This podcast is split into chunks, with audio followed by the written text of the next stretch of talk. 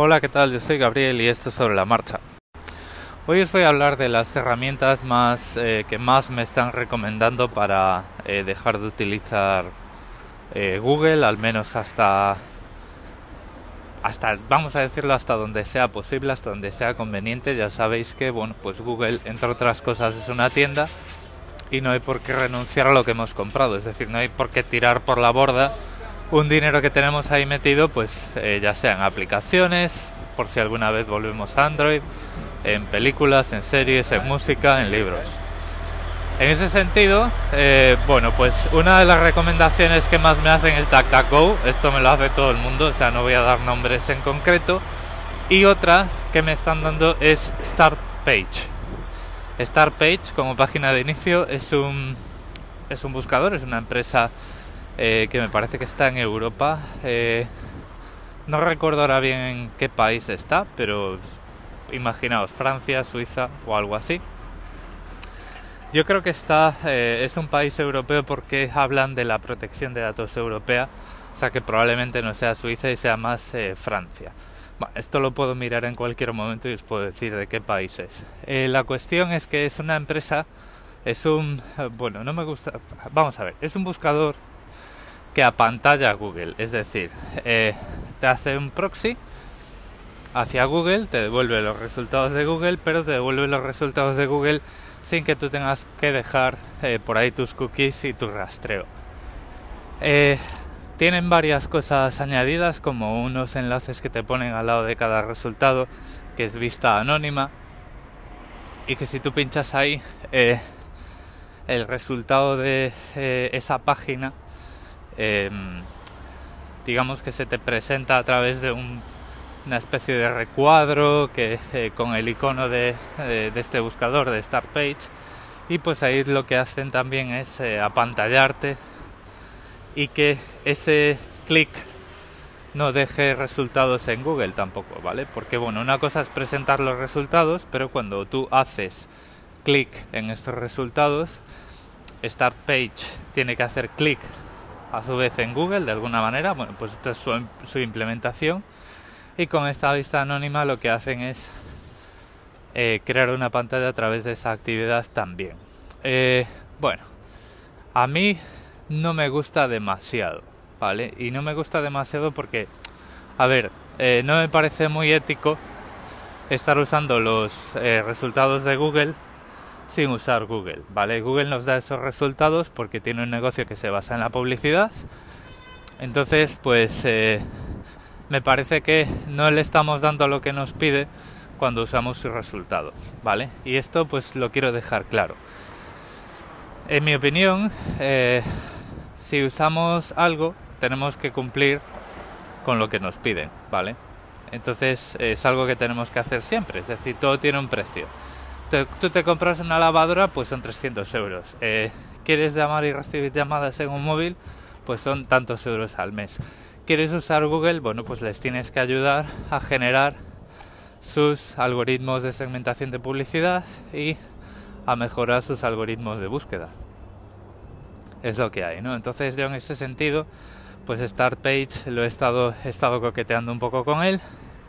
Pero mira, para eso o utilizo los bank codes de DuckDuckGo, que son una especie de eh, coletillas que pones en la búsqueda, en la barra de en la barra de direcciones del navegador y lo que hace DuckDuckGo es redirigirte a Google pero sin hacer ningún tipo de pantalla ni nada. Eso me parece mejor porque bueno pues estamos contribuyendo a que Google sea todo lo bueno que es o directamente usar Google. ¿vale? En este sentido, por ejemplo, en Firefox tú puedes tener varios motores de búsqueda y puedes poner una palabra clave para que cuando tú escribes algo en la barra de direcciones, Firefox utilice una u otra. En mi caso, por ejemplo, lo que tengo ahora mismo es, eh, por defecto, busco con DuckDuckGo. Eso pues también lo que hace es que con el tiempo, pues DuckDuckGo mejor esos algoritmos que no están basados en recoger, en recopilar información del comportamiento de la gente, es decir, es un algoritmo más anónimo, pero pues también hay que mejorarlo, ¿vale? Entonces, cuanto más busquemos en DuckDuckGo, mejor va a ser en el tiempo, con el tiempo. Y cuando escribo en la barra de direcciones menos menos espacio y unos términos de búsqueda, o sea, menos menos, que bueno, pues una tecla que tengo muy a mano y que estoy muy acostumbrado a usar, podéis poner lo que queráis. Lo que hace Firefox es enviar eh, todo el contenido de la barra de direcciones, excepto la palabra clave, que en este caso es menos menos, pues la envía a Google y yo uso Google sin tener que andar haciendo historias y simplemente tecleando dos guiones delante de las delante de la búsqueda. Y luego pues tengo ya así más comentarios con eh, gente eh, concreta que me envía eh, herramientas concretas que os voy a contar a continuación. Vamos a ver, Miguel a través de Telegram nos cuenta que bueno pues ha dejado Google más o menos cuando estábamos escuchando en las noticias que iba a crear o que estaba pensando en crear un buscador específico para China lo que nos cuenta es que como servicio de almacenamiento en cloud eh, tiene el OneDrive que le da la universidad, pero también está probando uno eh, que es Cloud01 opsdata.ch. Eh, este yo personalmente no lo conozco, no sé de dónde viene, ni a dónde va, ni cuál es su política de privacidad, pero bueno, pues ahí os dejo la URL en las notas del episodio para que le echéis un vistazo y si queréis me enviéis más información acerca de él. Eh, para el correo electrónico utiliza una especie de servicio eh, consorcio o el servicio que entre varios usuarios han montado. Eh, yo es lo, lo, que entiendo de su comentario cuando dice consorcio que ha aceptado donaciones, que es riseup.net. Para gestionar las contraseñas utiliza Bitwarden, que no es el primero que me lo recomienda. De hecho, Podcast Linux también eh, me ha enviado algún tweet diciendo, diciendo que eh, le gustaría escuchar pues eh, cómo está montado su modelo de seguridad de la misma forma eh, que grabé el episodio de mm, de las PAS y es algo que voy a hacer pero que todavía no he tenido tiempo y luego pues nos cuenta que Firefox tiene tres herramientas relacionadas con la privacidad y todos estos servicios o la seguridad, ¿vale? Que son send, como enviar.firefox.com, que es un servicio eh, que te permite enviar ficheros grandes eh, con cifrado y sin que el destinatario pues se tenga que dar de alta y además bueno pues puedes poner eh, un, un, tiempo de vencimiento, un, un, número de descargas de vencimiento, o sea, está bastante bien, ¿vale? Para cuando no queréis compartir esos ficheros directamente desde eh, OneDrive. Y además eh, bueno pues es gratis y te permite enviar ficheros de un giga si no eh, te identificas. Y ficheros de hasta 2,5 gigas si tienes una cuenta de Firefox y, y digamos que haces login vale la cuenta de Firefox es la misma cuenta que usamos en Firefox Signing que es el servicio de sincronización de marcadores y configuración de este navegador, ¿vale? Para que la configuración que tengamos en el escritorio sea la misma que tengamos en nuestros dispositivos móviles, etcétera, etcétera. Bueno, pues están ampliando los servicios que da Firefox a esta cuenta y uno de ellos, pues este servicio de envío de ficheros. Yo, em, bueno, pues es bueno tenerlo ahí, pero tampoco le veo demasiada utilidad eh, teniendo cuentas como la de OneDrive y demás, eh, quitando pues las posibles diferencias que pueda haber eh, en la arquitectura del servicio. Por ejemplo, Firefox Send no es un servicio de almacenamiento en la nube, ¿vale? Entonces, pues tú sabes que cuando las personas que tú quieres que se descarguen ese fichero se lo han descargado, ese fichero desaparece de internet, ¿vale? OneDrive no es un servicio de envío de ficheros, es un servicio de almacenamiento en la nube, pues ya sabes que tu fichero está en la nube de Microsoft en este caso, ¿no? Pero por ejemplo, eh, enviando enlaces de OneDrive puedes enviar ficheros eh, del tamaño que te permite subir la plataforma, que en el caso de OneDrive son 16 gigas, ¿no? Entonces, eh, este tipo de cosas pues son las que tenemos que ver, evaluar cuando usemos un servicio o usemos otro. Pero bueno, me parece una buena herramienta. Luego está monitor.firefox.com que Monitor eh, es un, digamos que es una web que utiliza como eh, fuente de datos y como servicio eh, esto de lo que os hablé el otro día que es Have I Been Pound. Have I Been Pound es una web, es un servicio de Troy Hunt, que es, bueno, pues una, es un tío muy conocido en, en el mundillo de la seguridad y sobre todo eh, cuando estamos hablando de brechas en la seguridad de servicios, filtraciones de cuentas de usuario y contraseñas, datos personales y demás. Este servicio de Java Pound y por extensión eh, Firefox Monitor te permite introducir una dirección de correo electrónico y te dice en qué incidentes de seguridad ha estado envuelta, ¿vale? involucrada. Este es el mismo eh, servicio que utiliza por detrás el informe de seguridad de las PAS y cada vez más se está convirtiendo en una especie de referencia. O sea, es un sitio pues muy famoso, ¿vale? Eh, lo que tiene eh, Firefox es un poco alrededor de esto su propio sabor, su propia filosofía en lo que se refiere a seguridad y privacidad. Entonces, bueno, pues utilizan esto para colocarte alrededor un montón de tutoriales, consejos, herramientas que puedes utilizar y demás, entre ellas obviamente las suyas. Y digo entre ellas las suyas porque en su día eh, Firefox recomendaba el uso de Bitwarden, que es esta herramienta que os comenté antes para eh, utilizar de gestor de contraseñas, que es eh, software libre, por cierto, que no lo comenté antes.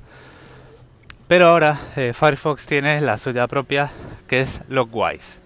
Logwise tiene aplicaciones para eh, iOS y Android. Eh, también tiene una extensión para Firefox, es decir, el problema que tiene eh, Logwise, al menos en mi opinión, que probablemente o no lo sé, tengo que mirarlo, porque esto ya os lo digo que todavía no he tenido tiempo de mirarlo en profundidad.